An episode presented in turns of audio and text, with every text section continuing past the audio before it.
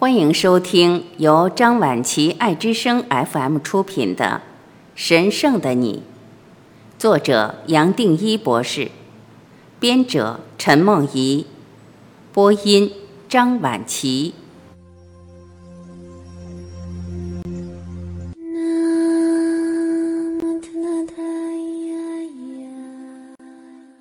十二，对称法则，因果法则。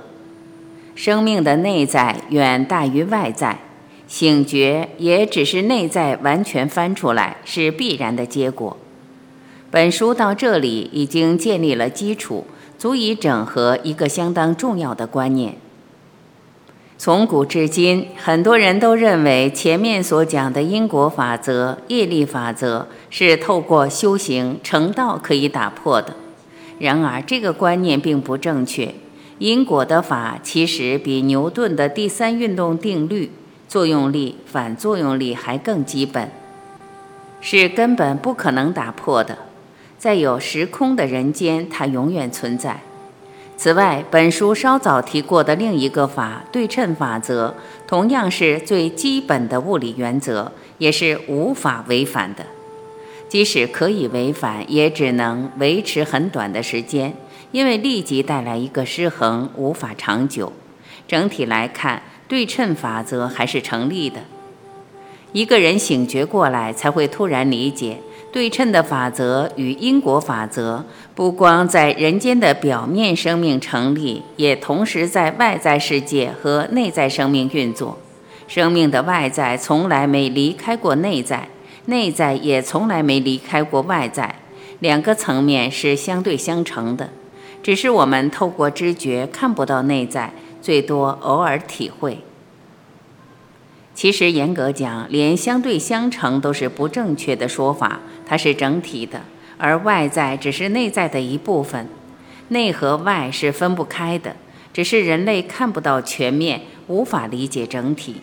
所以我借用“相对相成”这四个字，勉强表达这个整体的连贯性。在这里，我想用另一个比喻，希望可以表达得更清楚。这个因果的法比较容易在外在世界看到，也就是说，东西和事件的连贯性是每一个人都可以观察到的。假如观察不到之间的连贯性，我们就会称为巧合；太意外的话，我们就称为奇迹。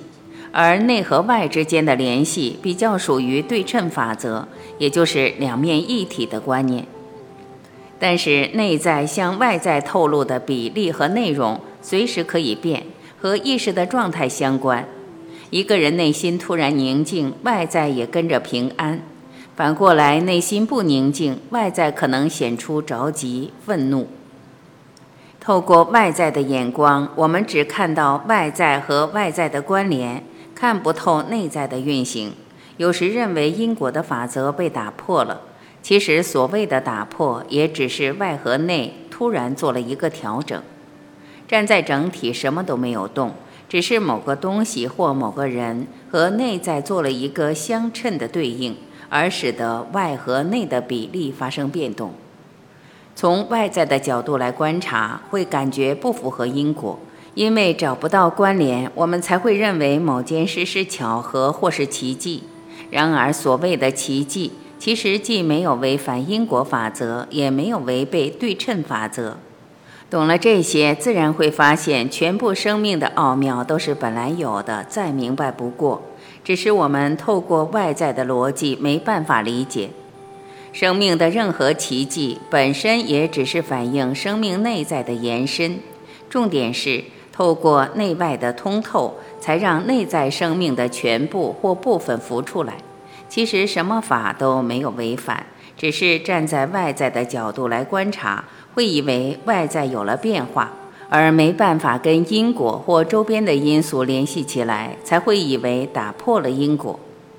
懂了这些，一个人会遗憾自己过去的理解太过狭隘，误以为人间的知识。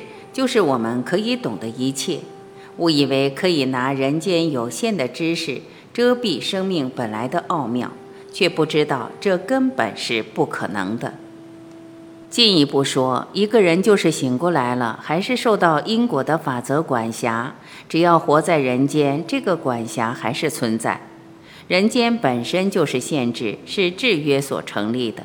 留在这个瞬间，他自然要受到这个限制因果的作用。一个人醒觉，即使完全醒觉，他来到这一生还是透过因果来的。醒觉了，他还是有残留的业力要消化，要受到这个法的作用。梵文有一个词“随伴业”，意思是一个人全部醒来，还是要随顺过去的因果活下去，因为它本身就是这些因果组合的。重点不在这里，一个人醒过来了，自然会发现生命的内在远远大于外在，甚至内和外从来没有分过。内在本身是空，本身是在，是还没有成型的绝对，要透过意识的划线才局限到这个世界。这么一懂，一个醒觉的人，不光对外在所有的现象都可以容纳，都可以臣服，对内在生命的一切同样可以容纳，可以臣服。这样子，生命的内在透过对称不断的翻出来，而且从每一个角落都翻出来。周遭的人会认为这一切都是不可思议，都是奇迹，甚至打破因果。其实，一个醒觉的人知道，这些还都符合生命更大的原则，透过游戏在开展，所以才会说最后是生命来活我们。这样对称的法也没有违反，因果的法也没有违反，什么都没有违反，因为什么都不存在，也只有一片空。一片宁静。我过去从来没有谈过这些，也就是担心一个人听到这些，自然会建立另外一套逻辑，进入一个逻辑的系统，而又被这个系统困住了。正因如此，过去几乎看不到这种解释。古人希望我们直接进入全部的生命，而不是在思考里打转。但我认为年代已经不同，人类最大的优势正是人脑的分别思考能力。透过我们脑的思考能力，我认为我们已经到一个地步，机缘成熟，透过它反而可以通到底。把念头当作解脱最大的工具，解脱了一个人自然会发现宇宙不可能犯错。